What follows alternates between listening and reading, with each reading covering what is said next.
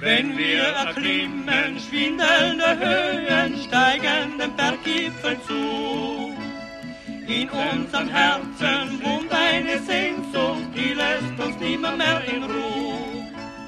Heilige Berge, sonnige Höhen, Bergvagabunden sind wir, ja wir. Heilige Berge, sonnige Höhen, Bergvagabunden sind wir.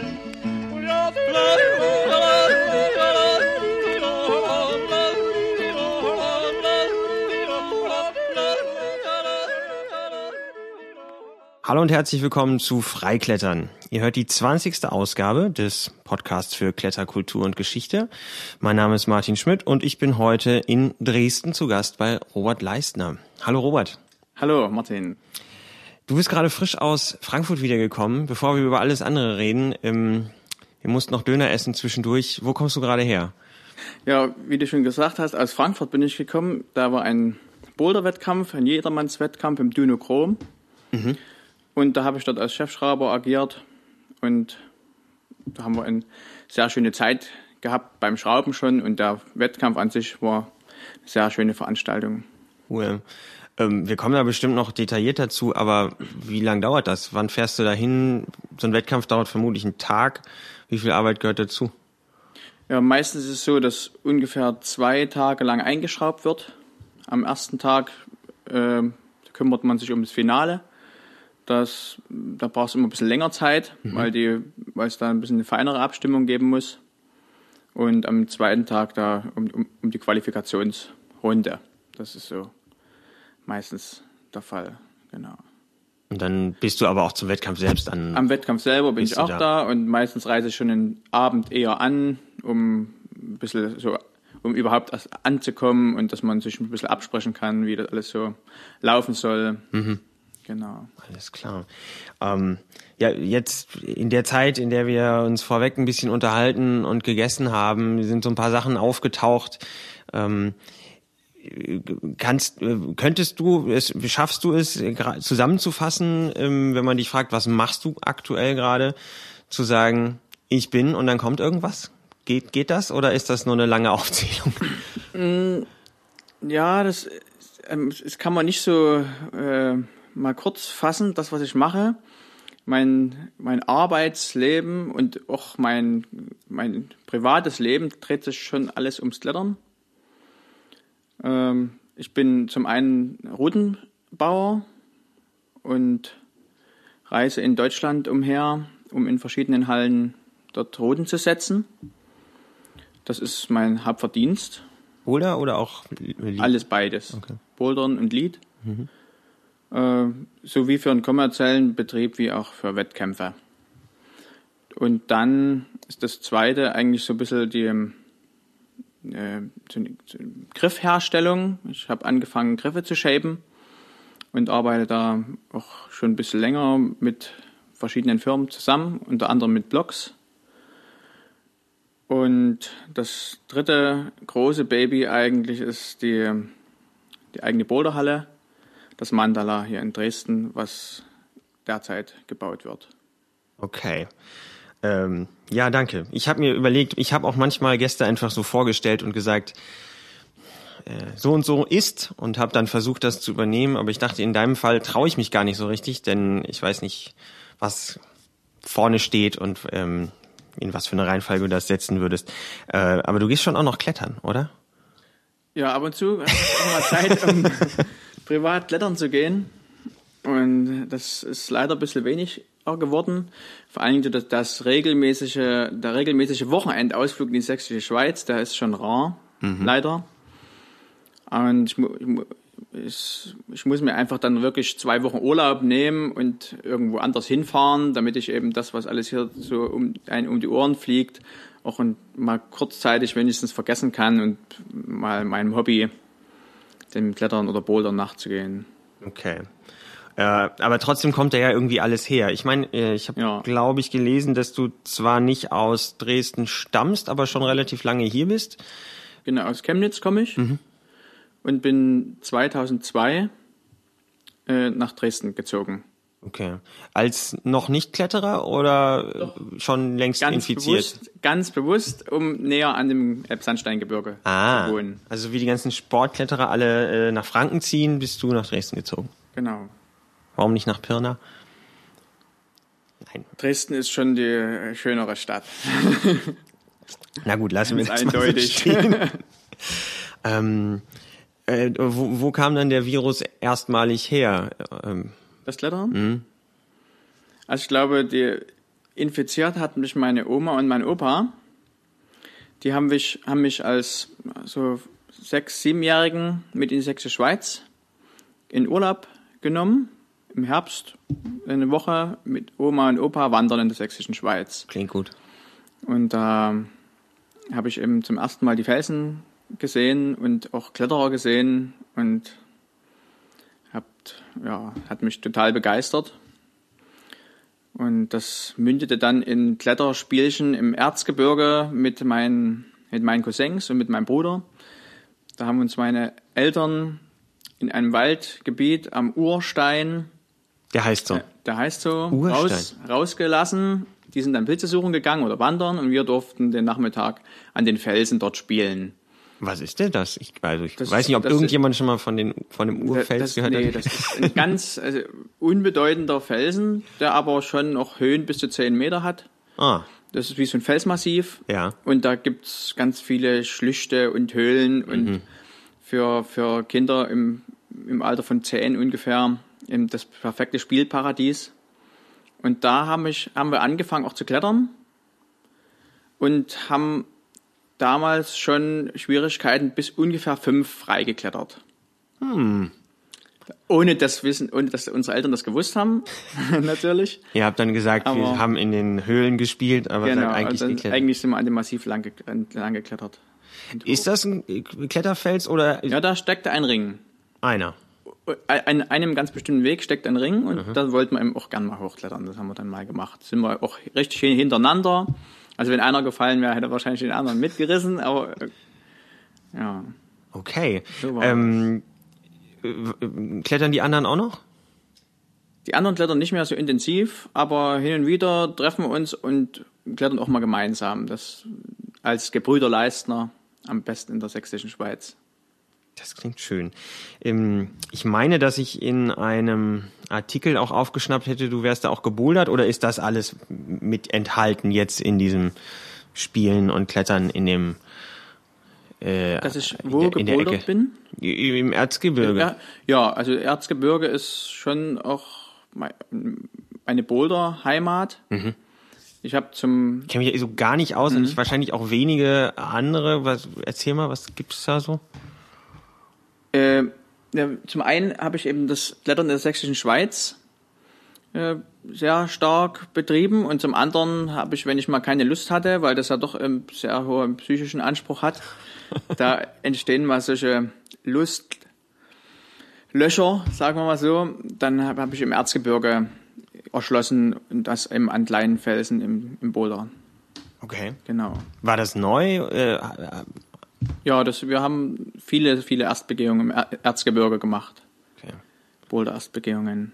Also ich, ich, ich meine, das macht natürlich, wenn man jetzt meinetwegen in der Stadt wohnt oder sich für Klettern interessiert und im Internet abhängt, total Sinn. Ich weiß nicht, wie das dann, worüber reden wir hier jetzt, Mitte der 90er oder so? Ähm, Ende 90er. Ende 90er. 98 wirklich angefangen mit Klettern. Okay. Okay. Also diese ganzen Spielchen sind ein bisschen vorher passiert. Mhm, mh. Aber 98 bin ich durch eine Kletterfreizeit von der Kirche aus mhm. ähm, zum, zum Klettern gekommen. Und mir wurde dann auch das Vorsteigen dort ein bisschen gelernt. Also zumindest hat man gesagt, das ist eine Sanduhrschlinge, das ist eine Plattenschlinge, eine Rissschlinge gibt's noch. Die ist für die Profis. Und, und die, die, äh, die Express Schlingen, die hängt man so in den, in den Ring ein und jetzt macht mal los. Und dann sind wir eben losgezogen und haben die erste Zeit überlebt, glücklicherweise. Oha. Äh, und Bouldern war dir aber auch schon immer klar, dass das eine eigene Spielart ist? Oder habt ihr halt nur kleine Felsen erstmal gehabt und dann war es so? also ich finde irgendwie interessant, wenn man mal so ein bisschen guckt, was du so machst, was man von dir findet online, dann gibt's von Urlauben, Boulder-Videos und so weiter. Auf der anderen Seite findet man eben deine ganzen Berichte über, über große Touren, viel natürlich hier im Elbsandsteingebirge, werden wir drüber quatschen, aber ähm, das erscheint so komplett überhaupt nicht entweder oder zu sein. Äh, hm. Und das weiß ich gar nicht, ob das so normal ist. Also es gibt dann einen Boulderer und dann gibt's Kletterer. Bei dir wüsste ich nicht, ob du dich entscheiden könntest so, zwischen diesen Titeln. Also ich komme schon mehr aus dem Rodenklettern. Mhm. Ähm, mein absoluter Favorit ist eben das Elbsandsteingebirge. Da habe ich auch am meisten geklettert und Erstbegehung gemacht oder mich in die versucht, in, in die Geschichte ein bisschen mit einzuklinken. Und, und das Bouldern war dann eher so gesucht, auch in so Ruhephasen. Okay. Und als dann der Kilian geboren wurde, da war das Bouldern einfacher und da hat man das, habe ich eigentlich das Bouldern dann noch mal noch mehr stärker auch als als wirklich eigene Spielart des, mhm. des Kletterns kennengelernt und und lieben gelernt und mittlerweile muss ich sagen, gehe ich lieber Bouldern wie Klettern. Okay. Ähm, ja, äh, ich meine, deine Geschichte jetzt haben wir die einmal so umrissen, ne, von gerade Routenschrauben in Frankfurt zum Urstein. Das finde ich ja irgendwie total gut.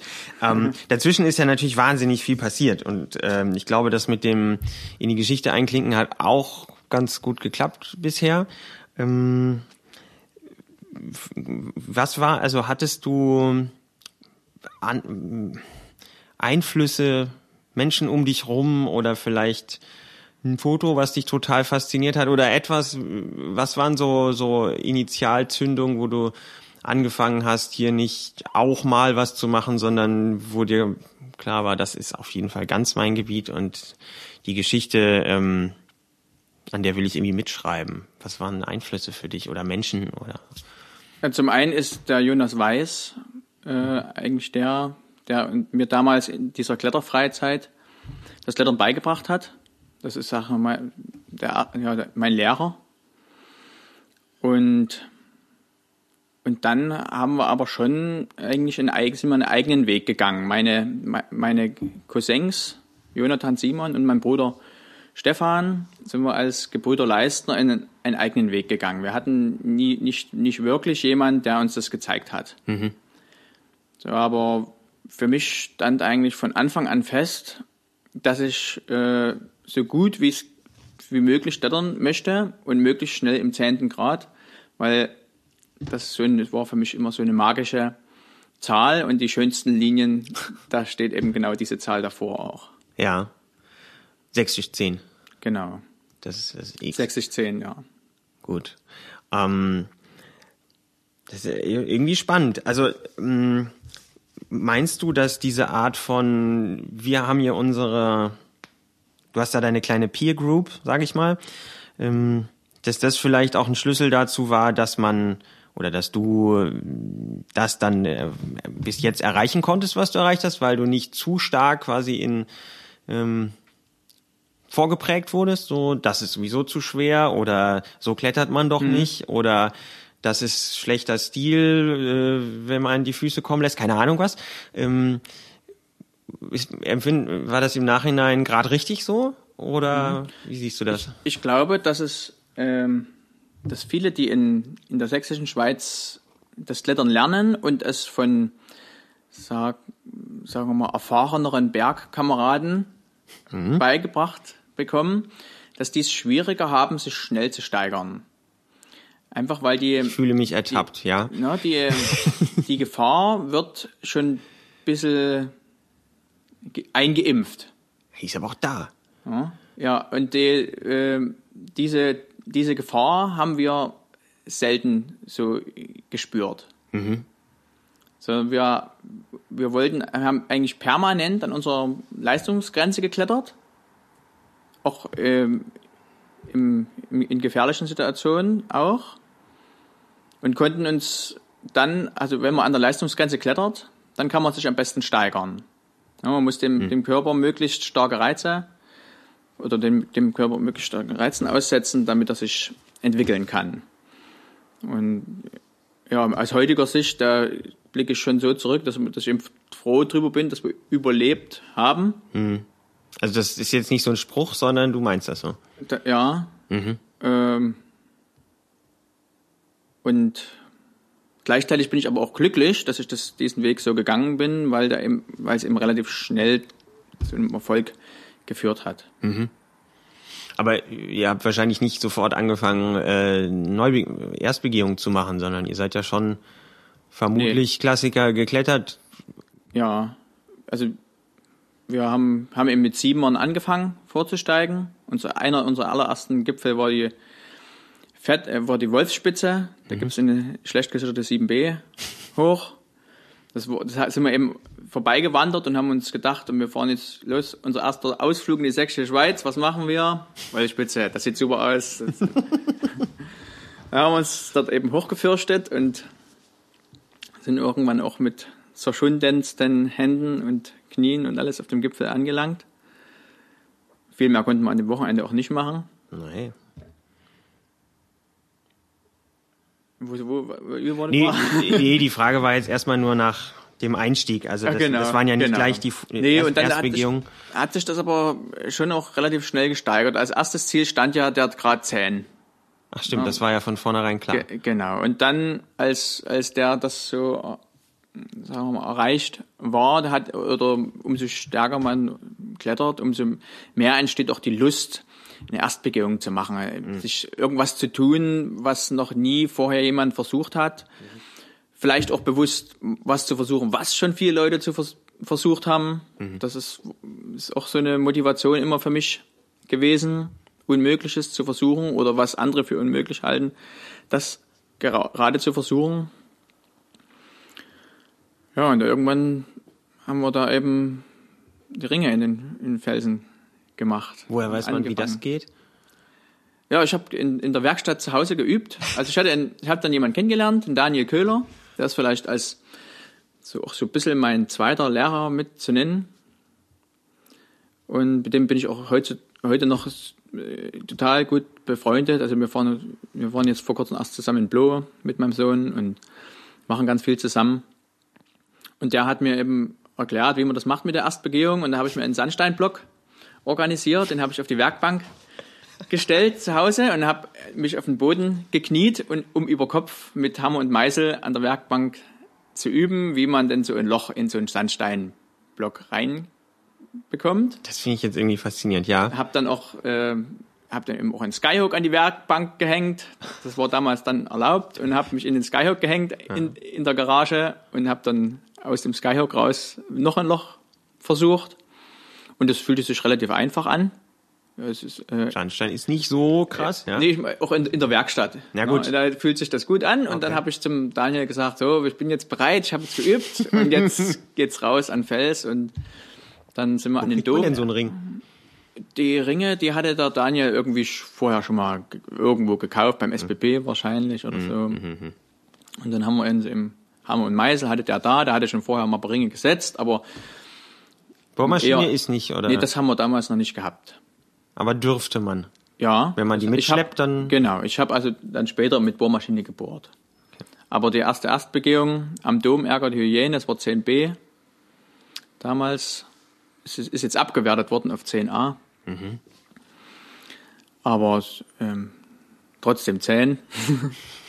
Ziel erreicht. Ja, und dort habe ich eben dann feststellen müssen, dass das doch nicht so ganz so einfach ist Mhm. wie an der Werkbank, sondern musste feststellen, dass man auch mit Skyhooks ausbrechen kon- kann und mit Hammer und Meißel Gentale fliegt und Ui. irgendwie war das dann schon was anderes. Ja. Äh, wie wurdet ihr denn so wahrgenommen oder wurdet ihr wahrgenommen? Also offenbar, wenn man dann sagt, hier gibt's eine neue 10b, dann wird das ja schon jemand mitkriegen. Wie wurdet ihr äh, aufgenommen oder vielleicht komisch be gut beäugt oder hat man die Augen gerollt oder hat man toll, endlich mal was Neues? Ja, da, also das war 2002, da war die Asperger-Szene relativ stark. Äh, Tobias Wolf zum Beispiel hat ganz viele Erstbegehungen damals gemacht. Also da ist viel passiert in den Jahren so 2000, 2005. Ähm, und ja, beäugt. Also man hat uns dann schon irgendwann wahrgenommen und hat, haben sich aber auch ganz schnell Freundschaften entwickelt und man mhm. hat auch zusammen Erstbegehungen mhm. gemacht. Und es war, es war nicht negativ behaftet, diese, diese, diese anfänglichen Kontakte oder so, überhaupt gar nicht. Mhm. Nee, also ich, vielleicht hätte ich das dazu sagen sollen. Ich meinte das jetzt in mhm. Bezug auf äh, die traditionelle, ja gut, Szene ist dann irgendwie das falsche Wort, aber hm. Ja. Oder vielleicht SBB, äh, wo man ja auch doch Geschichten kennt, dass es dann durchaus mit etwas freieren Auslegungen äh, Mühe gibt. Ich glaube, bei dir war, ist das nicht der Fall, aber ich habe zum Beispiel äh, aufgeschnappt, dass du dich da eingesetzt hast, dass ähm, was ist das, Nonnengärtner oder was, diese Kante. Müllersteinkante. Also ja, ähm, mhm. Dann nochmal gemeinsam doch nochmal als äh, Weg etablieren könnte oder so. Also seid ihr in, an keiner Stelle irgendwie in Konflikt ach so, geraten? Ach so, oder mhm. so war das gemeint? Nee, das, das haben wir eigentlich, das sind wir eigentlich nicht. Mhm. Weil ähm, ich habe von Anfang an eigentlich kein Geheimnis drum gemacht um meine Erstbegehungen, mhm.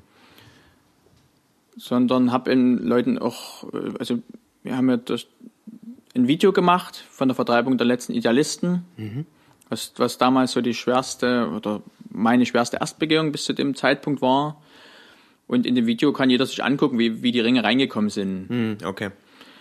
Und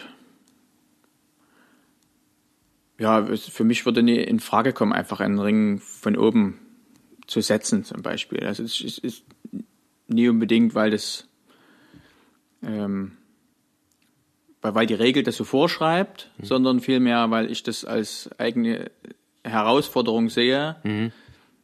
und als, als ein tolles Erlebnis mhm. in, ins Neuland zu klettern und um dann zu gucken, was ist hier los? wie, wie kann ich jetzt auf diese Situation, die da entstehen, reagieren. Mhm. Das okay. ist ja das Spannende. Wenn ich den von oben setze, dann ist eigentlich dieser, dieser, dieses Abenteuer, Erstbegehung, ist dann nicht mehr vorhanden. Mhm. Okay.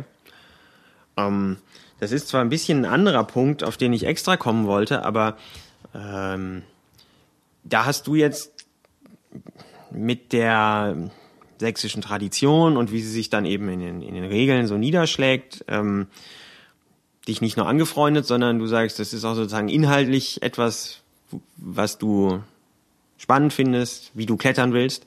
Ähm, Gibt es auch Sachen, wo du sagst, das ist halt Ballast, äh, lass doch mal gucken, ob wir den brauchen? Ja, so, so eine Frage kann mit, mit manchen zu einer Endlosdiskussion führen. Ne? Ich hoffe, mit, mit, mit dir sicherlich jetzt nicht. Ähm, was ich als schon als Ballast empfinde, ist, ähm, dass man doch, doch in seinem Erstbegehr tun zu, zu, äh, sehr eingeschränkt ist, was den Ringabstand betrifft. Mhm.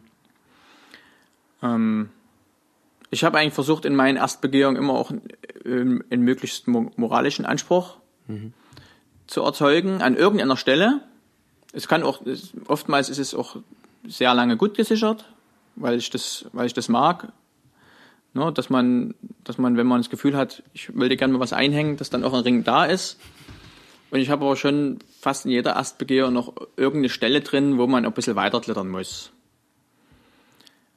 Ähm, ja, und, und das wollte ich mir, dass die, die, die sächsischen Kletterregel, die versucht das eben irgendwie ähm, die, vorzuschreiben, dass möglichst, dass man möglichst mit wenig Ringen auskommt. Ja. Und ich, und ich empfinde es als, schon als Belastung, mich so einer Regel auszusetzen, obwohl ich, sagen wir mal, den Kern dieser Regel in mir trage als, hm. als, äh, ja, als Grundsatz und, und kriegt die aber trotzdem noch in, in einer künstlichen Form noch aufgedrückt. Ich glaube, ich verstehe es, aber kannst du das, was, was also, heißt das genau? Also, Ja, ist vielleicht ein bisschen schwierig. Also was ist die schwierig. künstliche Form? Vielleicht Die künstliche so. Form ist, dass man das eben zu der Zeit, wo, wir, wo ich die meisten Erstbegehungen gemacht habe, da war die Regel, der Abstand muss drei Meter betragen. Das ist eine Zahl, die, das ist eine künstliche Zahl, ja, das in drei, also drei Meter und der Felsen draußen, der, der, der ist aber nicht künstlich, sondern der ist natürlich und der hat, der hat eben bestimmte Strukturen, äh, die, die nie unbedingt immer an drei Meter angepasst sind, Ja. sondern vielleicht auch mal an 2,40 Meter und vielleicht auch manchmal an 5 Meter. Und vielleicht auch dreimal hintereinander an 2,40 Meter und dann an 10 Meter. Und ich hätte mir gewünscht, ähm, dass wir, dass man als Erstbegeher, der, der das Gebirge und den, oder den, den Sport in dem Gebirge voranbringt und neue, ja, neue Wege geht und Neues schafft, der auch äh, Generationen mit sich zieht, der, der Vorausdenker ist, dass man dem auch zutraut, Das äh, einzuschätzen. das einzuschätzen, was gut ist. Mhm. Und das hat mich, hat mir immer sehr, es hat mir eigentlich nicht so richtig gefallen, dass man eigentlich von denen, die keine Erstbegehung machen, aufgedrückt bekommt, Mhm. wie man seine Erstbegehung machen muss. ja, okay. Die, meistens sind es nämlich die Leute, also Geschichte schreiben meines Erachtens die Leute, die was Neues machen in einem Gebiet. Ne? Erstbegeher schreiben Geschichte in, einer, in einem bestimmten Klettergebiet. Und in Sachsen ist es aber so, dass versucht, die, die, die Geschichte wird versucht, durch Leute, die keine Erstbegehung machen, in bestimmte Bahnen zu lenken. Und das ist in, äh, eigentlich nur in Sachsen so. Ich habe mich glücklicherweise, das klingt vielleicht ganz schön extrem, Ich glaube, jeder, mich- der sich mal irgendwie damit beschäftigt hat, Ja. der weiß so ein bisschen, wovon wir reden. Du kannst vielleicht gleich nochmal sagen, jetzt sagst du, das sind Leute, das gibt ja einen Namen, das ist ja ein Gremium vom SBB oder wie läuft das? Vielleicht kann man da mal kurz ein bisschen Licht reinbringen, dass auch Zuhörerinnen, Zuhörer, die denken, wovon sprechen die da, ähm, ungefähr eine Vorstellung haben, was, was überhaupt äh, daran hängt an so einer Erstbegehung hier und wieso sollte jemand anderes entscheiden als du? Ähm, Also das liegt vielleicht, also liegt sicher oder es liegt daran, dass die sächsische Tradition ist eine ganz besondere und die ist auch sehr erhaltenswert. Und man muss natürlich so eine Tradition irgendwie ein bisschen in Worte fassen. Und das hat man eben versucht, das in Worte zu fassen, wonach sich, äh, sagen wir mal, die Erstbegeher oder, oder alle Kletterer alle, ja. richten Ja. müssen. Ähm, und dann gibt's eben bestimmte äh, Arbeitsgruppen vom SBB, die sich um bestimmte Aufgabenbereiche kümmern. Ich sag's nur mal kurz, Sächsischer Bergsteigerbund, Sechs, falls genau. jetzt nicht jeder ja. weiß. Ja, ja, genau. Ja.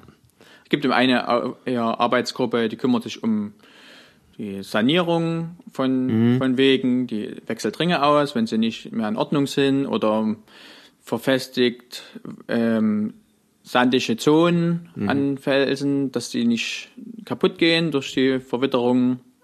Es gibt eine Arbeitsgruppe, die sich mit neuen Wegen beschäftigt. Ähm, es gibt eine Arbeitsgruppe, die sich mit, mit Problemen äh, und äh, Problemfällen beschäftigt. Genau.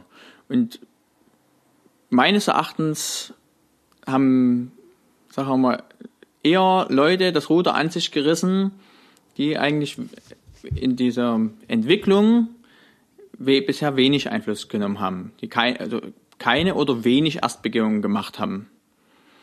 Und alle, also oder die, diejenigen, die sich vorstellen können, die sich in, in die Situation hineinversetzen können, die, die man, in denen man steckt, wenn man im Grad CNC oder so erst begeht, äh, mit denen würdest du so eine Diskussionen Ja, okay. Wir würden wie, da nicht. wie es eben, wie es eben manchmal in so Arbeitsgruppen vonstatten gehen, niemals führen.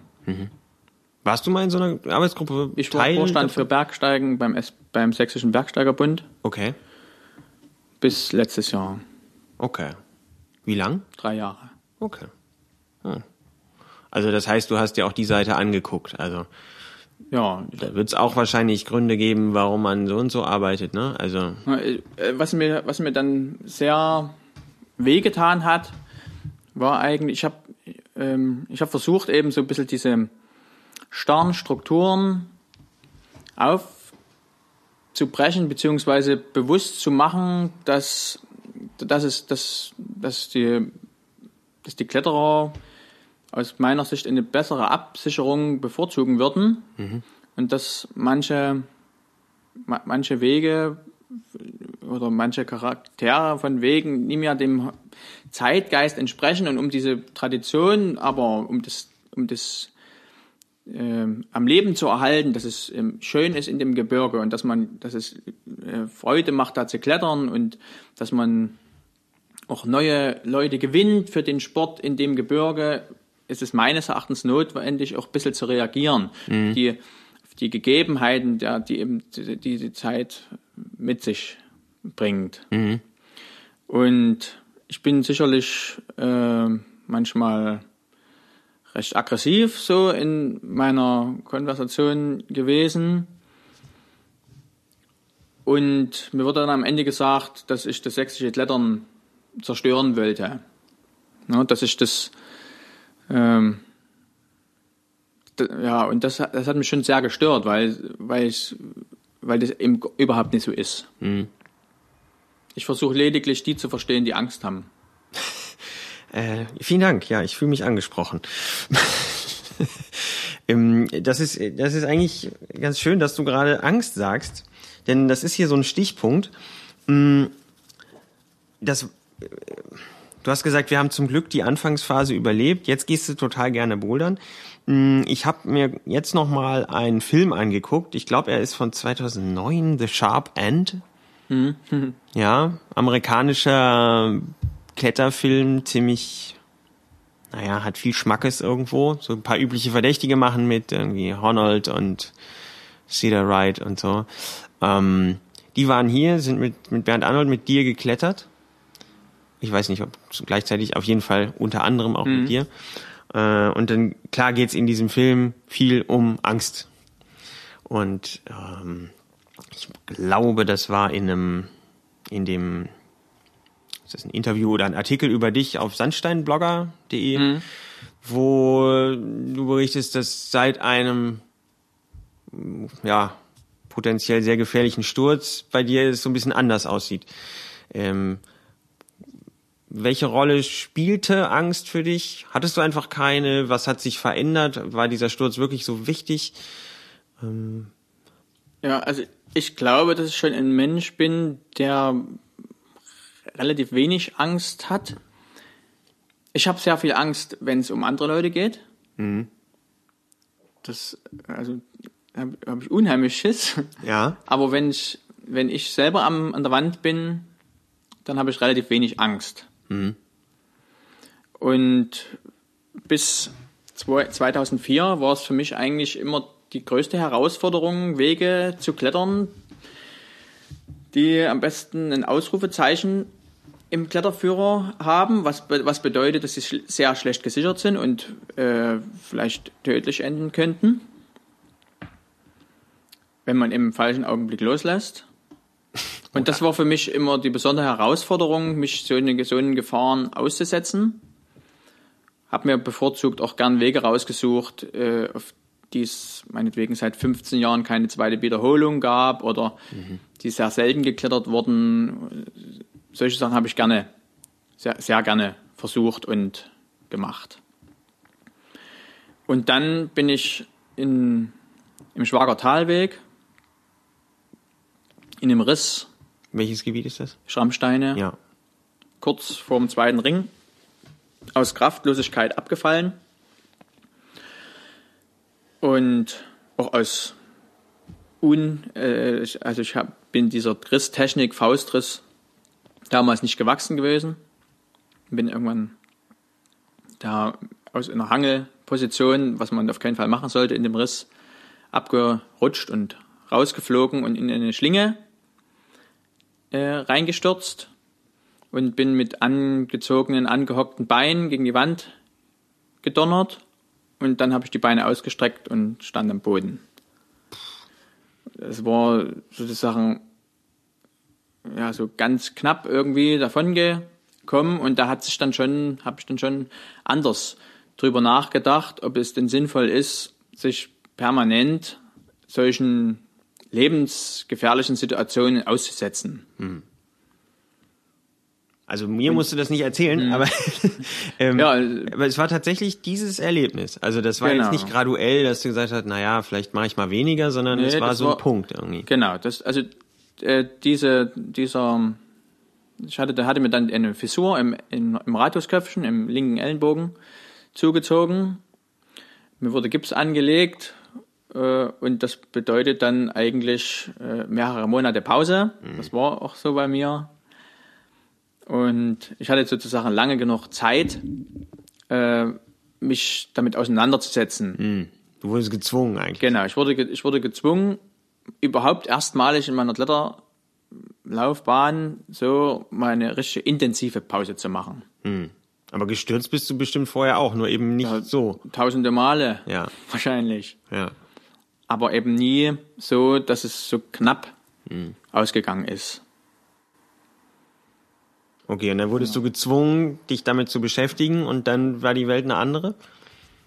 Ja, ich habe mit ich habe dann meine meine Ziele eigentlich anders gesteckt. Ich habe meine Ziele nicht mehr darin gesucht, äh, Dinge zu machen, die andere für für zu gefährlich hielten, sondern ich habe versucht eben dann schwerer mhm. zu klettern. Ein guter Freund von mir, der hat zu mir gesagt, nach einem Tal kommt ein Mount Everest. Und das war eigentlich für mich äh, so ein, auch ist immer noch so ein Leitspruch für mich, der mir total, der total hängen geblieben ist. Und ich habe dann eben wieder angefangen mit Trainieren und habe in dem Jahr 2005, in dem Jahr drauf, meine meisten und schwersten Erstbegehungen gemacht. Aber also, die sind nicht so haarsträubend gefährlich.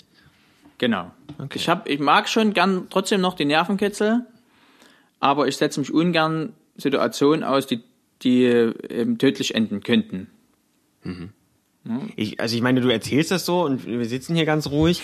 Ähm, ich habe Mühe da, also was heißt Mühe? Ich, natürlich kennt man das und es gibt natürlich Menschen, die verrückte Free Solos klettern und was auch immer tun. Ähm, habe ich auch aufgehört, habe ich bis zu dem Zeitpunkt auch gemacht, ja. verstärkt und habe dann damit damit eben auch auf, aufgehört. Okay. Ähm, aber du kannst dich ja wahrscheinlich noch erinnern. Ist es einfach nur ein sich nicht bewusst sein, was man da komplett eingeht, oder ist es eine sehr bewusste Entscheidung, die diese Risiken sieht und sagt, ja, aber das ist es wert? Also es ist schon die, Herau die Herausforderung oder der Reiz, ja, der Reiz dran ist schon, sich in Situationen zu begeben, wo man ganz perfekt sein muss. Mhm wo, wo, im, jed, wo du keinen Fehler machen darfst. Und dieser Perfekt, diese Perfektionierung in der, oder die, diese psychische Stabilität, die man auch dann zeigen muss, das fand ich schon, fand ich schon beeindruckend und, und ein absolut tolles Erlebnis. Mhm. Und das wird man auch ganz oft äh, von, von so von Sachsenkletterern hören, wie, wie toll das ist, äh, sich in so einer Situation, so eine, so eine ganz schwierige psychische Situation gemeistert zu haben. Ja. Das ist ja auch das Schöne also an dem. ja auch in kleiner, ne? Also man muss ja nicht gleich nee. potenziell tödlich sein. Ähm. Ja, ja. Aber, aber ich muss sagen, die, die Leute, die im, sagen wir mal, bis 7b-Bereich klettern, die setzen sich permanent tödlichen Situationen aus. Hm. Permanent, weil es eben, weil es eben in dem Grad noch so schlecht gesichert ist. Mhm. Und, und dafür trägt der SBB, der Sächsische Bergsteigerbund, eine, eine hohe Verantwortung, mhm. weil er seine Regeln so festlegt, dass eben solche Wege nicht verändert werden.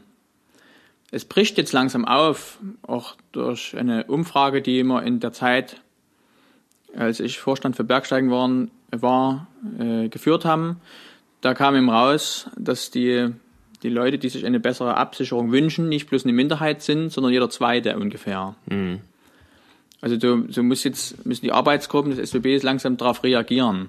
Mhm. Aber für diese, für diese gefährlichen Situationen ist meines Erachtens der Sächsische Bergsteigerbund schon stark mitverantwortlich. Jetzt sagst du, Leute, die bis 7b klettern, hier, also ich zum Beispiel, ähm, setzen sich permanent äh, diesen, diesen Situationen aus. Und ähm, ich habe jetzt so ein bisschen die Erfahrung gemacht, so von unten geguckt, ja, also von, aus der, aus der Froschperspektive darauf. Klar, äh, wenn man dann mal was Schwereres macht, dann steckt da doch mal ein Ring, ja. Genau. Und das ist für mich, der von, von unten sich da rantastet, faszinierend, dass dann plötzlich Klettern eigentlich ganz okay sein kann vom Sicherheitsgefühl hier her, wenn nicht mehr fünf draufsteht. So. Also es, es gibt schon auch äh, Ja, die wird's Wege ne, natürlich im zehnten Grad, die eben besonders schlecht gesichert sind. okay Aber die. Mehrheit ist schon dann eben besser gesichert und nicht mehr so gefährlich. Mhm. Und die, es ist schön für alle die, die sich ähm, in den Graden bewegen und schlecht für die, die eben leider nicht ganz so schwer. Ja, es ist dann ja auch dabei da entstehen ja auch tö- tödliche Unfälle leider. Ja, das ist natürlich auch eine, eine tatsächlich eine Hürde. Also ähm, dann erstmal in diese Gerade vorzudringen, wenn du erst durch diese Phase des schlecht gesicherten durch musst. Ne? Naja, gut. Ähm, Ja, die haben wir glücklicherweise schnell durchgestanden. Du ja, ja, natürlich. ja.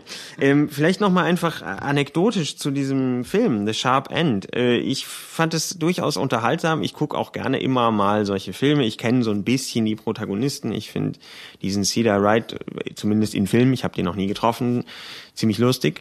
Ähm, äh, kannst du mal von diesem Dreh erzählen, einfach so aus dem Nähkästchen? Wie sind die Jungs drauf? Äh, was haben die hier mit euch geklettert? Ähm, ist das, was dann da so im Film rüberkommt, so von wegen, oh Gott, so, so scary, äh, haben wir noch nie geklettert. Glaubst du denen das? Oder ist das so ein bisschen, wir müssen hier jetzt für einen Film eine total crazy Story aus, von den verrückten Ostdeutschen erzählen, oder? Also ich habe schon das Gefühl, äh, als ich mir den Film angeguckt habe, dass es schon ein bisschen, ein bisschen übertrieben wird. Aber im, der Kern ist, der ist schon so, wie es dargestellt ist. Wird natürlich ein bisschen aufgepauscht. Ja. Na gut. Und, aber das war, ein, wenn du fragst, wie, wie das gewesen ist, war, ich kann mich noch ziemlich gut an den Tag erinnern. Wir hatten uns verabredet, ich bin dahin, ich habe gedacht, wir gehen einfach gemütlich irgendwie klettern, ich zeig dir ein bisschen was. Und ähm, dann wurde mir mitgeteilt, so wie heute wird, wirst du gefilmt in einer möglichst harten Route im Elbsandsteingebirge. Aha. Äh, und da habe ich mir eben überlegt, wo gehen wir denn hin? Und die meines Erachtens schönste Route ist die Vertreibung der letzten Idealisten. Die Erstbegehung da von mir und da sind wir eben an den Nonnengärtner gegangen.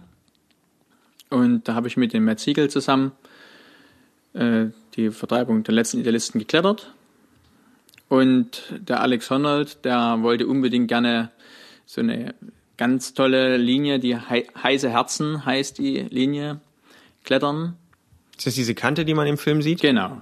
Die sieht aber schon verschärft Und aus. die ist ähm, schon meines Erachtens äh, sehr, sehr anspruchsvoll und gefährlich für den Schwierigkeitsgrad 9a.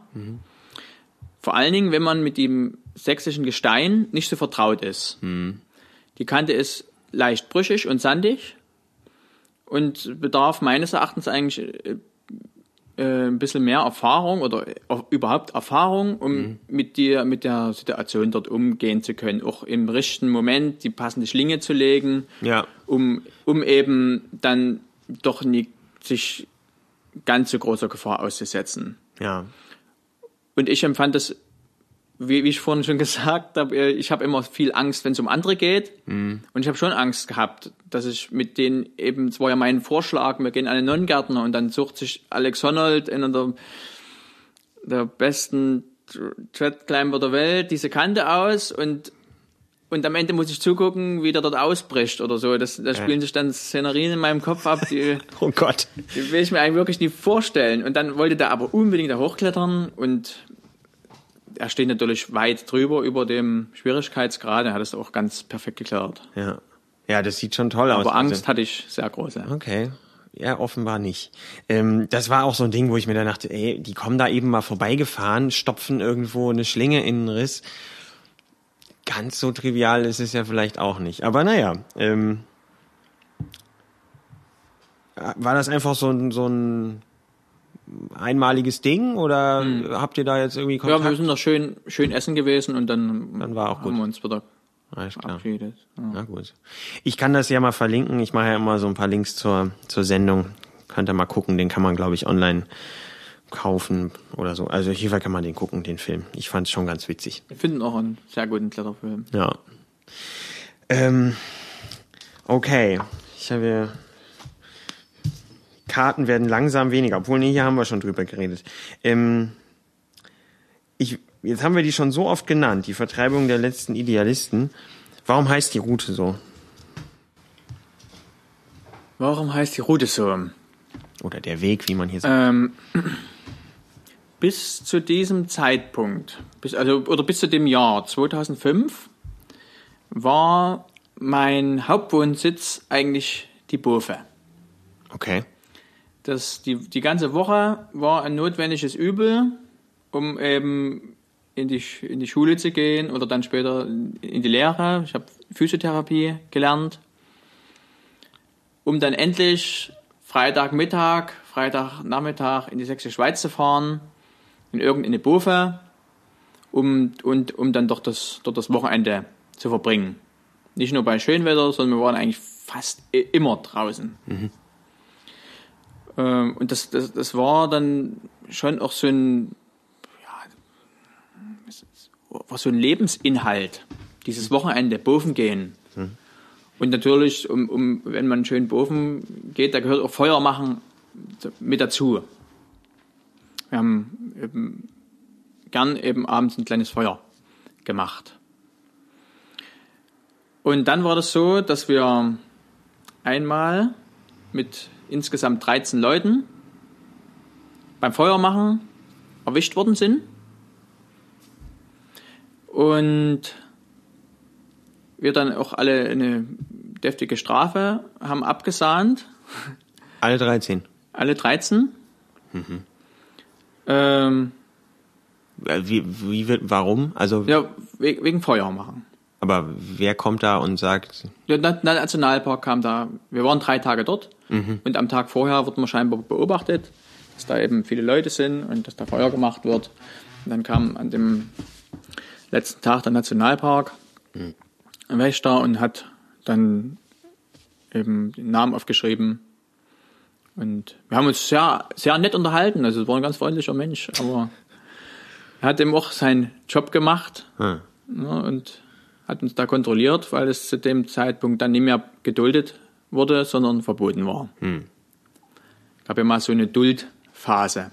ja, Ja, und das war gar nicht unbedingt, also das Geld, muss ich sagen, hat mich eigentlich überhaupt gar nicht gestört, sondern dass jemand in das, was mir am liebsten war, so massiv eingreift.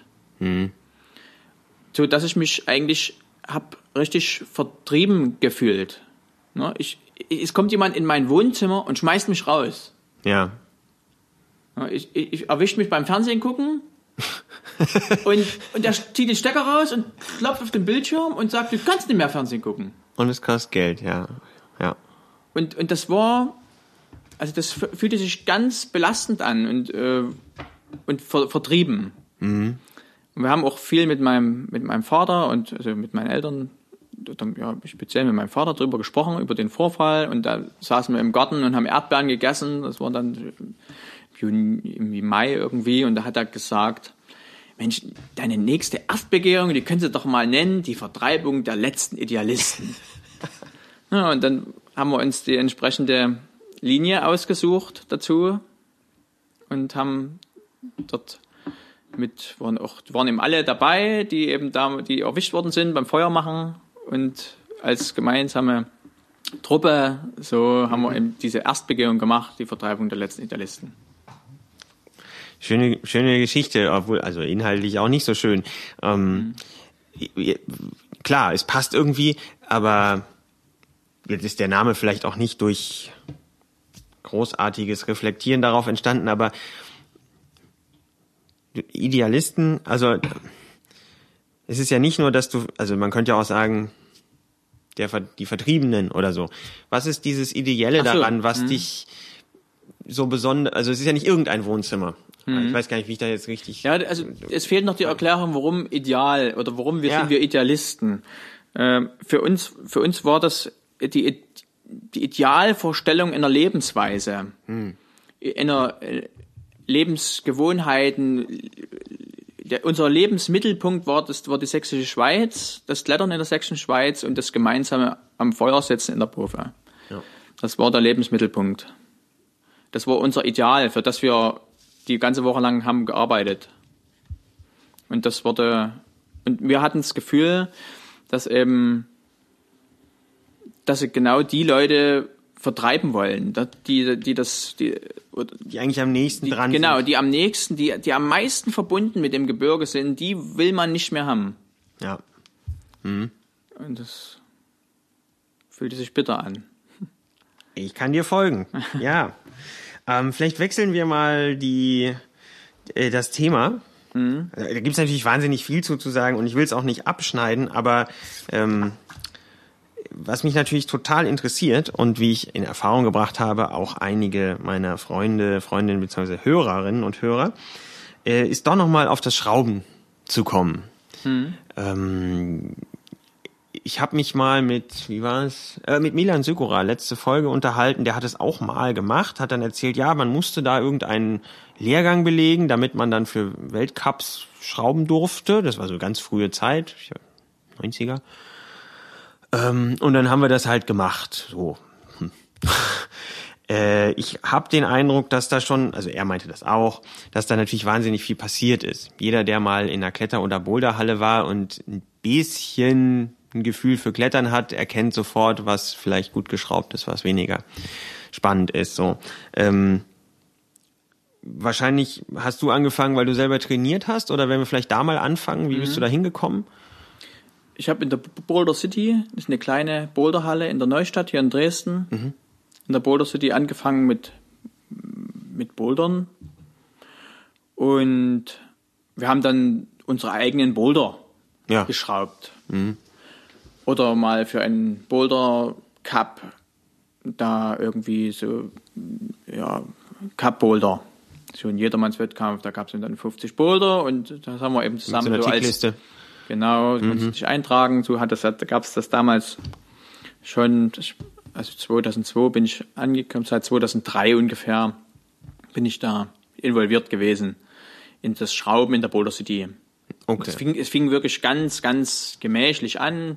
Da hat man mal einmal im Jahr vielleicht ein paar Steine an die Wand gemacht. Und dann hat es sich ein bisschen intensiviert und dann ging das eben auch mal durch eine Empfehlung über mhm. die Grenzen von Dresden oder aus der Boulder City heraus nach Blauen. Ach, okay. Ich glaube, in Blauen war das mein erster Ausla ja, ja, Außeneinsatz. Ja. Außenauftrag, so damals. Und war das dann schon, hast du das so also direkt dann als Job schon verstanden oder war das so ein. Ähm, ja, ich habe das schon als Job verstanden. Okay, jetzt. Hab aber damals für, für ganz wenig Geld geschraubt. Mhm. Also da, da waren gerade mal so gefühlt die Fahrtkosten abgedeckt und ein kleiner Obolus obendrauf. Na gut, aber man. Ja, war eben, zumindest aber war eben irgendwas. Man war mal draußen und so, ja. Ähm, Gibt's oder gab's irgendeine Form von, also deswegen habe ich das mit diesem, mit diesem Lehrgang da, was, was Milan Sykora sagte, im, im Ohr.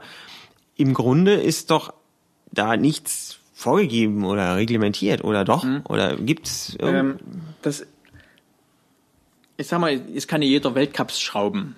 Das ist klar. Es ist, ja. eher, es ist eher so, dass bei so im Lehrgang das Regelwerk, also ich habe bisher eine nationale Lizenz mhm. für Lead und Bouldern. Ich darf also Deutschland Cup Sachen schrauben oder habe jetzt auch bei der Weltcup und bei der WM in München mitgeschraubt. Äh, letztes Jahr die Weltmeisterschaft, dieses Jahr den Weltcup. Im eigenen Land ist es äh, ist eben auch möglich, da an so einer internationalen Wettkampf Mhm. mitzuschrauben, wenn du kein, keine Lizenz hast. Keine Wo kommt internationale. die Lizenz her? Wer vergibt die? Der IFSC Ah, vergibt okay. die für die. Ja, aber eigentlich geht's bei so einer Lizenz, also ich kenne es ja wie gesagt nur von, vom Deutschen Ja. her, geht's darum, das Können von dem potenziellen Schrauber zu sichten. Was kann der? Mhm. Hat er das Zeug dazu, äh, dort mit zu schrauben? Hat er, in, hat er inspirative Ideen? Bringt er neuen Input rein? Und dann geht's eben darum, das Regelwerk, Regelwerk zu vermitteln. Man kann nichts schrauben, was man nach dem Regelwerk nicht bouldern kann oder genau. so. Ja, okay. Und, und eigentlich ist es eher so eine, mehr eine, eine, äh, eine Prüfung, wo das Können Okay. abgefragt wird. Spielen da auch so äh, Verletzungs-, Gesundheitsaspekte eine Rolle, sodass man jetzt Ja, es gibt keine bestimmte, brutalen Drop-Knees irgendwo reinschraubt oder so?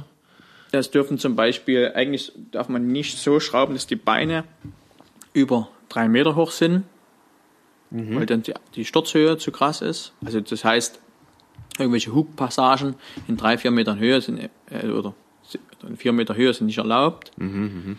Abwärtssprünge darfst du nie machen, weil die schwer zu kontrollieren sind und Verletzungen meistens mit sich bringen. Da lacht er.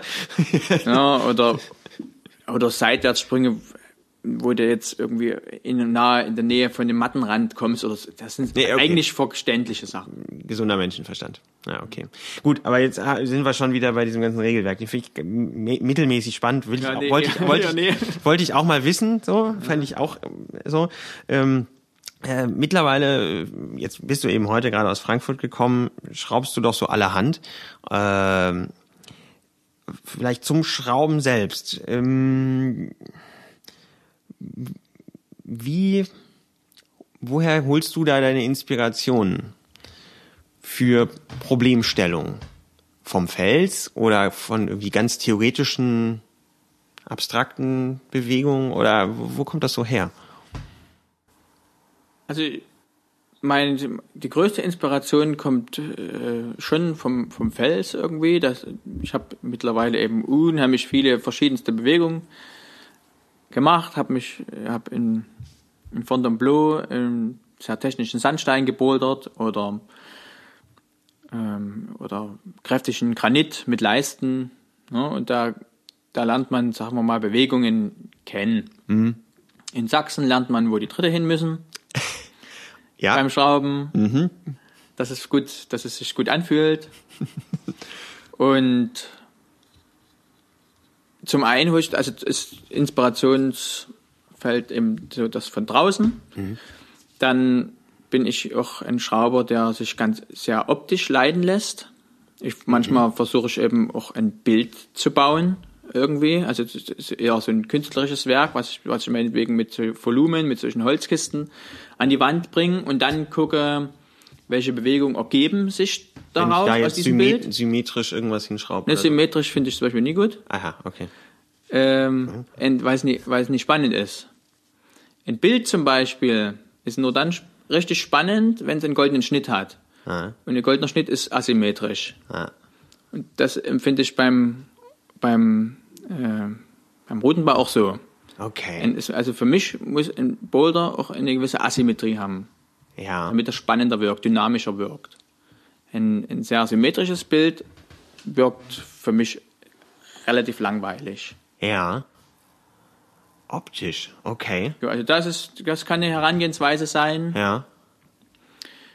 Dann ist es ähm, manchmal so, dass ich irgendwelche Ideen im Kopf habe, die, die kommen mir auch manchmal beim kurz, wenn ich im Bett liege und dann denke ich mir, ach, das ist, das wäre so geil, so eine Bewegung mal zu, neu zu erfinden, ne, als irgendwie oder dann, dann sch- schreibe ich mir die auf und versuche die eben irgendwann mal nachzubauen. Also das, das kann auch eine Herangehensweise sein. Dann setzt dich hin und schreibst auf, äh, Hooklinks, äh, oder wie, oder malst du das Ja, auf? manchmal male ich das auf oder oder ja, oder schreib's mir auf, wie was was was schön wäre, irgendwelche Kombinationen aus dem Sprung und oder was auch immer. Ja. Und eine andere Herangehensweise, die die mittlerweile sehr stark, also die ich sehr, stark favorisiere, vor allen Dingen bei Wettkämpfen, ist, äh, welche Emotionen will ich gerne erzeugen? Welche Emotionen will ich beim Publikum erzeugen? Oder, und welche Emotionen will ich beim Boulderer erzeugen? Und Du denkst an das Publikum, was zuguckt, wie dann das gebouldert wird. Genau. Ah, alles klar. Also ich will gerne, ich will gerne bei einem, bei einem Finale zum Beispiel will ich irgendwie eine gute Show machen. ja. Und wenn dir jemand, wenn ich da einen, Boulder hinsch, hinschraube, wo, wo die statisch an Leisten rumschweißen, äh, da wird das Publikum zwar vielleicht interessiert zugucken, aber niemals losschreien. Ja. Wenn Mir du aber einen Boulder schraubst, der mit einem relativ leichten Sprung, einen spektakulären Sprung beginnt, dann Sind ist die die. Spannung sofort auf 70 Prozent vom Maximalen oder so. Das Publikum schreit, der, der Athlet ist gut angefeuert, gibt noch mehr Gas und wenn dann noch ein paar Mal die Füße kommen, steigert sich eben bis meinetwegen zum Topsprung und dann hast du alles richtig gemacht als Schrauber, so im, in dem Finale. Oder und wenn du und bei dem Athleten zum Beispiel kannst du ihm auch ähm, durch, wenn du dem, wenn, wenn du dem zum Beispiel in, in eine Angstsituation aussetzt, in Form von was ganz Unsicheren, dann, dann ist das eben auch eine Emotion, die eine ganz starke ist und der, wo du eben zum Beispiel so eine Stärke auch abfragen kannst. Ist der, ein, ist der einer, ist der so einer psychischen Herausforderung gewachsen? Das kann man zum Beispiel in Form von einer wackeligen Platte machen. Obwohl bei einem Wettkampf dann trotzdem noch top, der Topzug irgendwie spannend sein muss, so ein Trommelwirbel, damit das Publikum wieder wach ist. Ja. Also das, das ist, äh, ist ganz wichtig, dass die Interaktion zwischen, zwischen, dem, zwischen dem Boulderer und dem Publikum hergestellt wird. Dass Emotionen em- entstehen, die eine Veranstaltung dann lebendig und, und einprägsam machen. Aber das ist jetzt vornehmlich Wettkampfschrauben. Wenn du für eine genau. Halle was machst, Ja, dann kann ich aber trotzdem ähm, die Emotionen in dem Boulderer entstehen lassen. Ja. Indem ich den, wenn der losspringen muss, dann, dann ist er eben sofort da. Und dann, geht's, ist, ist der richtig in dem Boulder drin und gibt volle Pulle. Ja. So, oder wenn der, der eben hat ja auch Kumpels oder Freunde dabei, die mitmachen und Ge auch an. genau. Ja. Also die, die Emotionen entstehen im kleinen Kreis, vielleicht bei, nur bei einem selber oder im großen Kreis auf, dem, auf der Bühne. Und das ist, denke ich, mittlerweile ein sehr wichtiger Bestandteil beim Bouldern. Oder überhaupt, äh, ja, oder beim, beim Klettern auch. Wie, wie schaffe ich es, die und die Emotionen entstehen zu lassen und danach richtet sich dann der Bodenbau. Ja. Ähm, eine Frage, die ich schon immer mal loswerden wollte. Kannst du alle deine Probleme, die du für Wettkämpfe auf dem höchsten Niveau da schraubst, selber klettern? ist, mir ist es immer ein so großes Anliegen, dass jeder Einzelzug geklettert ist, beziehungsweise ähm, so fragliche Passagen auch. Wo man sich überhaupt fragt, kann sich das, Also- kann, kann sich das so auflösen oder? Genau. Und ich habe mir aber abgewöhnt, ähm, Boulder oder den eigenen Anspruch zu haben, Boulder unbedingt immer durchzusteigen oder Routen. Ja. weil man erstmal erstmal hat man beim Schrauben nie die Zeit dazu muss, und dann verliert man dabei äh, zu viel Kraft, die man für das, was noch kommt, braucht. Okay. Aber du, also man könnte ja auch andersrum fragen, kann jemand, der zwar gut ist, äh, aber eben nicht äh, Jule Wurm oder Jan Heuer heißt, trotzdem und also wirklich irgendwie in, auf dieser Art Kletterei äh, schwächer ist, trotzdem ähm, Probleme schrauben, die gut ankommen bei so einer Art Wettkampf? Oder musst du eigentlich da irgendwie mitspielen können? Also ich denke, dass man schon in, äh, ja, mit, mit Erfahrung macht schon viel aus. Es gibt schon auch Leute, die äh, schwere Sachen schrauben können, die, die sie selber nie bringen. Ist, aber, ist aber eher selten und ähm, eigentlich muss man das schon ungefähr annähernd klettern können, was man schraubt. Also da bin ich, Also das denke ich, ist hab schon, ist schon ein irgendwie- wichtiger Grundsatz. irgendwie erwartet so. Gut, ist natürlich auch was anderes, ob man jetzt mit runterlaufender Uhr und schon drei Boulder davor ähm, ein paar Minuten Zeit hat, irgendwas Genau, ist- zu machen oder sich in Ruhe davor setzen kann, ist natürlich Ja. klar. Ja, also das, ich habe dann so je nach je nach Form versuche ich äh, eben so ein bisschen abzuschätzen. Manchmal bin ich bin ich auch schwach. Ne? Dann muss ich davon ausgehen, wenn ich die Einzelzüge schaffe, dann schaffen die das in vier Minuten. Ne? Und manchmal muss ich eben aufpassen, wenn ich das schaffe, äh, kommt auch auf das Teilnehmerfeld drauf an. Wenn ich das schaffe, muss ich ein kleines Stück leichter machen, damit es dann für die anderen passt. Also das, das ist relativ kompliziert, das Niveau äh, so gut wie es geht einzuschätzen, Ja. Weil, weil du dann eben, ja, damit eben diese bestimmten Emotionen eben entstehen. Dass jemand was gerade so schafft, dann ent- das ist das ist ja das immer das Geiste. Ja, klar, ja. Äh, vielleicht eine ganz konkrete Frage. Ähm, München Weltcup, den letzten, da warst du beteiligt? Beim Schrauben. Beim Schrauben. Ja, okay. ähm, da gab, einfach nur Interesse halber, da gab es so einen, so einen halben Laufstart von rechts nach links an so schwarzen, halbmondförmigen. Ich verlinke das übrigens, falls ihr jetzt fragt, was redet der da. Ähm, Es hat nur der Russe geklettert. richtig. Ähm, War das von dir? Nee. Okay.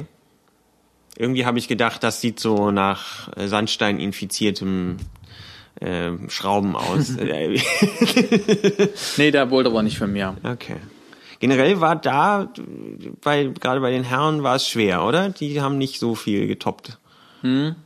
Das ist eben, also es waren aus meiner Sicht äh, Boulder, wo man wenig pfuschen konnte.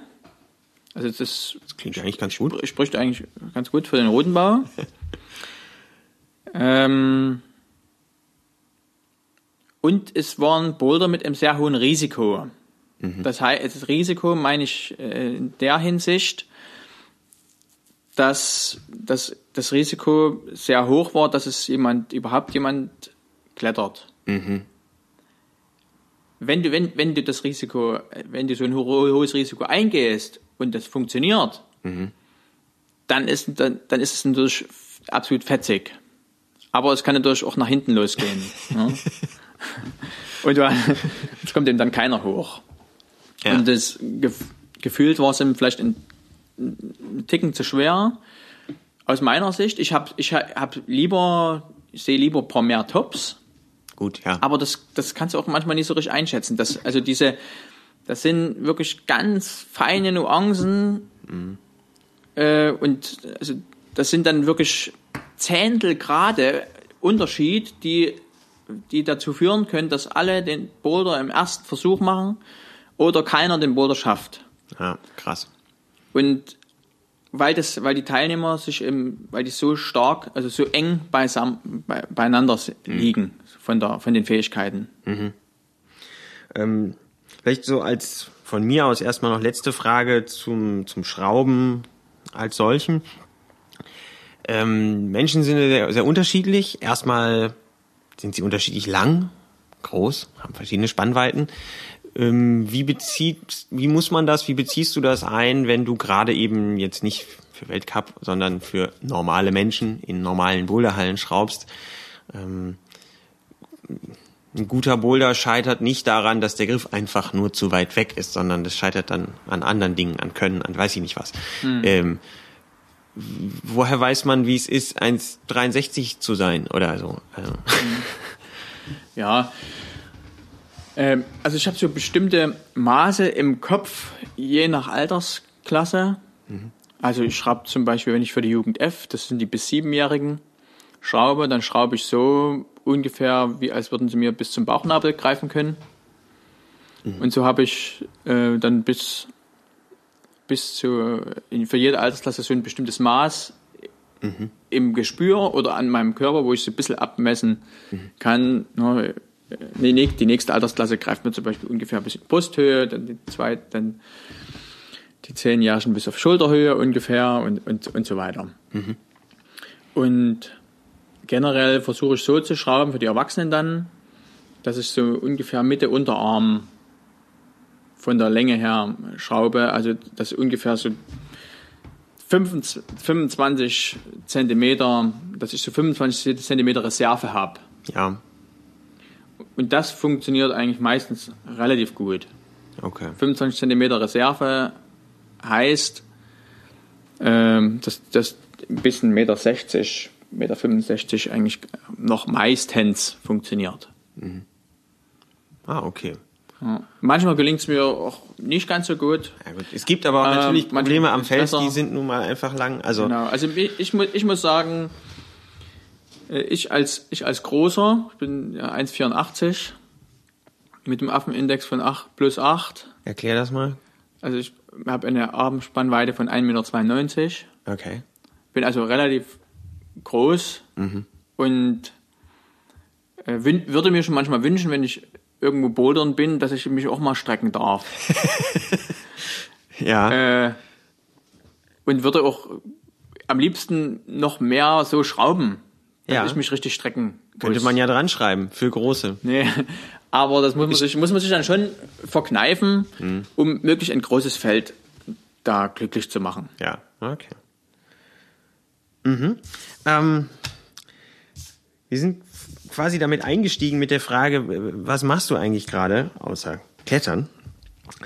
Ähm, und ich habe das mal so ein bisschen äh, überschrieben, Klettern als Lebensentwurf. Du hast das jetzt vorhin lustigerweise ein bisschen getrennt. Da hast du gesagt, ähm, Schrauben, äh, eigene Boulderhalle und Griffe.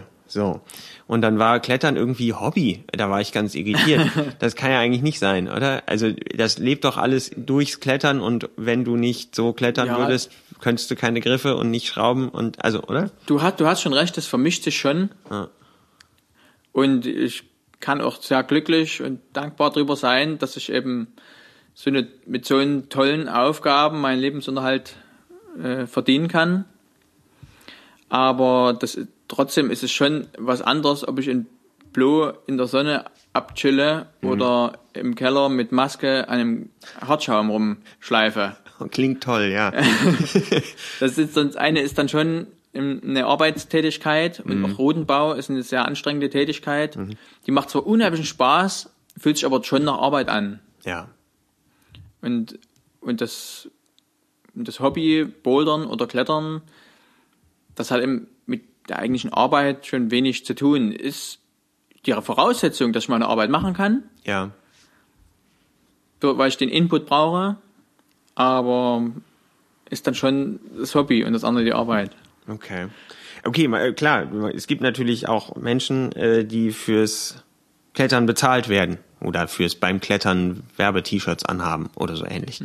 Ähm, war das was, was du mal verfolgt hast? Nee, Oh, nee, das habe ich eigentlich nie verfolgt. Also ich finde es schön, dass ich Sponsoren habe. Also du hast auch fürs Klettern Sponsoren. Ja, Boreal, Okay. ähm, E9, Metolius und Petzl. E9 hängt eher, also so Triple X ist die hauptsächlich da E9. Und da bin ich total dankbar drüber, dass die, diese Firmen, die hervorragende Produkte haben, alle mich unterstützen wollen.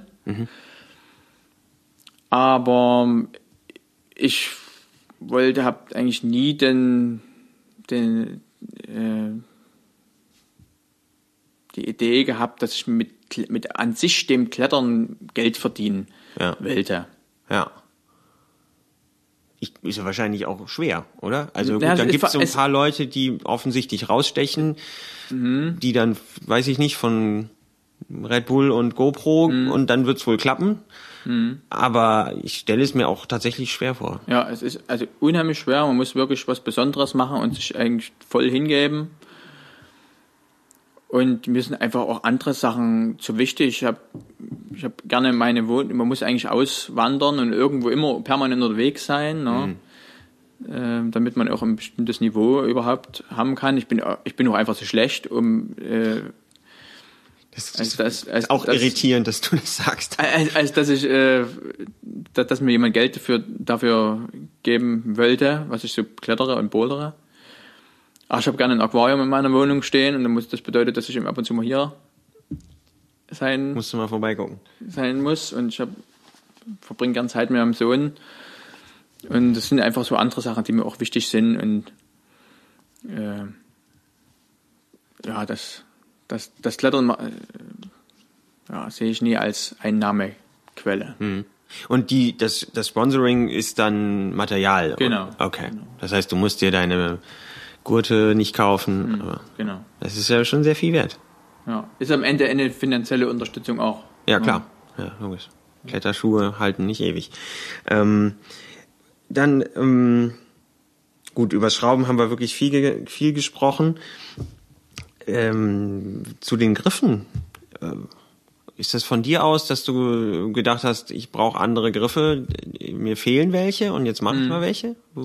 Na, ich habe ähm, schon immer manch, das Gefühl gehabt beim Schrauben, mir fehlen mal so richtig schlechte Dritte oder so richtig schlechte flache Griffe, um, Ja, um ganz ähm, spezielle technische Bewegungen herauszukitzeln.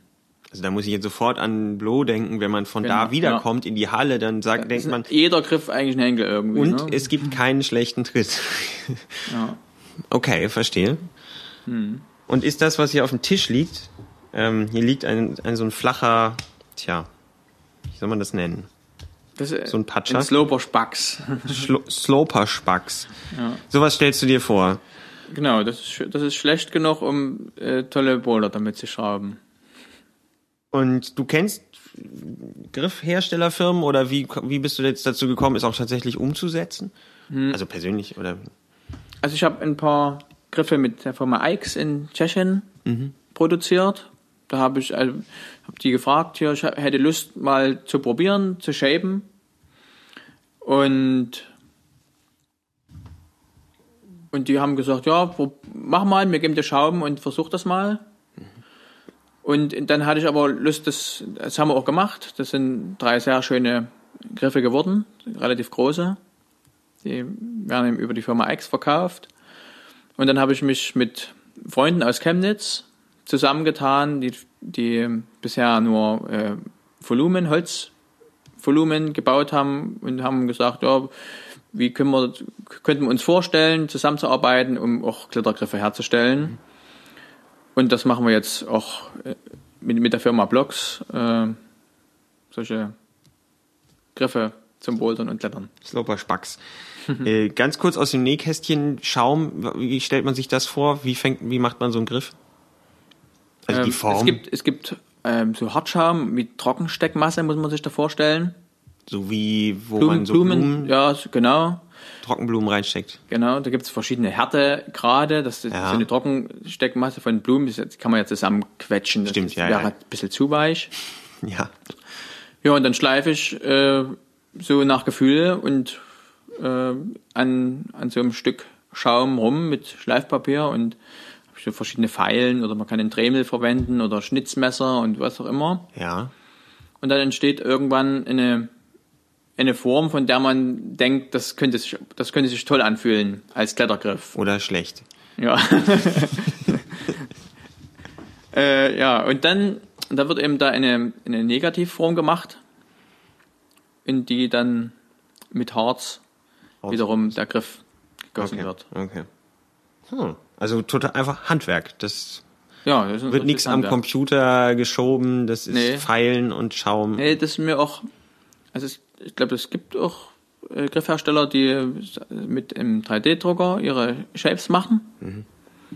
Und ich habe mir als, ja, gesagt, ich möchte gerne, dass das eben eine, eine, eine, handwerkliche, kreative, ein kreativer Erguss ist irgendwie. Ne? Das ist auch bei den meisten. Also, dass die das so machen. Die meisten Shaper, die denken sich was aus und dann wird es dann produziert. Hat die Serie dann einen Namen? Wird sie einen haben? Ich weiß auch, wir haben viel über Namen diskutiert und Nicht so. aber so richtig irgendwie ist nicht, nee, so richtig ist es nicht zu Ende gegangen. Meine Herren, wir haben echt viel auf dem Zettel hier, beziehungsweise es gibt viel zu sagen, aber über die Boulderhalle Mandala müssen wir noch reden. Mhm. Ist sie schon fertig? Nee, ist noch nicht fertig. Das wird eine Boulderhalle, deine Boulderhalle, richtig? Ja, ich Hier in bin, Dresden. Ja, ist nicht nur meine. Es sind noch ein paar andere Leute beteiligt, unter anderem der Gunter Gäbel. Und die, die Chemnitzer, auch die, die Firma Blogs haben und die, die Boulder Lounge betreiben in Chemnitz mit denen zusammen. Wir haben uns als Team gefunden, um hier eine tolle Anlage in Dresden hinzustellen. Cool. Erzähl mal ganz grob, was ihr da macht. Ja, also unser, wir wollen eigentlich gerne die Erwachsenen beglücken mit Bouldern und die Kinder mit Bouldern, Klettern, Hochseilgeschichten, Therapie, Ah, therapeutischen Klettern. okay. Ähm, ja, und da haben wir eine äh, recht große Halle für die Erwachsenen und eine, äh, ein sehr groß, es ist kein Kinderbereich mehr, sondern eine Kinderkletterhalle Cool. für die Kinder. Okay. Und derzeit äh, ist der Vermieter dabei, die Gebäude so herzustellen, dass wir sie dann noch mit Wänden und Trockenbauwänden, also mit Kletterwänden und Trockenbauwänden Ja, ja, ja. noch ein bisschen hübsch machen können. Okay. Ähm, dann ist meine Frage, was das Besondere oder was heißt das eine Besondere, aber viele Hall- Hallen haben ja so eine Sache, die irgendwie speziell ist. Die Berlinerinnen, Berliner, die zuhören, denken wahrscheinlich sofort dran, ach ja, klar, es gibt meinetwegen, Brightside hat einen Außenbereich oder äh, man kann in, im Bertha-Block äh, acht Meter Überhang klettern oder so. Ähm, Ihr habt den Kinderbereich oder gibt's noch irgendwas, was dir besonders am Herzen liegt, wo du sagst, das fehlt mir eigentlich in den meisten Boulderhallen und jetzt baue ich es in meine oder unsere eigene, da baue ich es dann ein. Oder ist das genau diese Kinder, dieser Ansatz? Naja, äh, durch mein vieles Umherfahren habe ich sehr viele, an sehr vielen Wänden schon geschraubt. Ich habe unter, unterschiedlichste Wandstrukturen äh, erlebt, wie sich an den, wie man dann an den Bouldern kann, wie man an den schrauben kann. Und ich habe jetzt äh, sehr viele Monate an dem SketchUp-Modell gearbeitet, um eben diese Halle, sagen wir mal, in 3D am Computer erstmal entstehen zu lassen. Und ich denke, dass ich sehr, sehr ansprechende Wandformen habe gemalt. Okay. Und ja, wer wissen will, ob es was Besonderes geworden ist, dann muss nächstes Jahr mal gucken kommen. Ja, das äh, werde ich auf jeden Fall äh, schauen. Ich habe ja auch dem Standwerk einen Eröffnungsbesuch abgestattet, also sag mal Bescheid, wenn es soweit ist. Ja. Vielleicht wäre das ja was. Ähm, ja, total schön. Ähm, die heißt Mandala. Äh, Ich habe dich gefragt, hat das was mit dem Boulder in, in Bishop in Buttermilks zu tun? Da meinst du ja, aber nicht nur.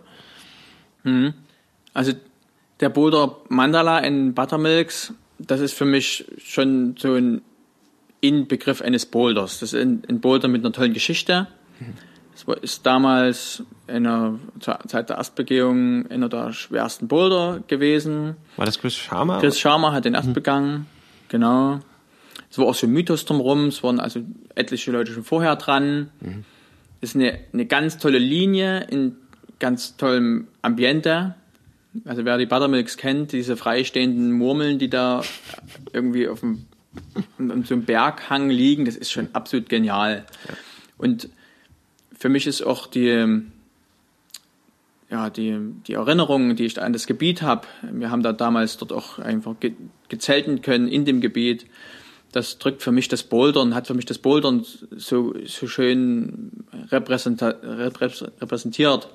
In, zu reisen, in der Welt rumreisen, Neues entdecken, neue Leute kennenlernen, gemeinsam Sp- Spaß haben und, und Sport machen, gemeinsam Projekte austüfteln und, und all, all das, diese, dieser, dieses Besondere am Bouldern oder am Klettern, dieses Mythische, was man vielleicht nie so richtig fassen kann, warum das so spannend und interessant ist, das, das fühle ich in dem Wort Mandala, mal, mal ganz, mal ganz abgesehen davon, was es wirklich bedeutet, steckt es aber da irgendwie drin. Ja. Also warum auch immer. So, ich habe das Gefühl, dass, dass das, was ich mit dem Bouldern ausdrücken drücken will, ich könnte viele Sätze drüber schreiben oder oder ich nenne meine Halle Mandala und dann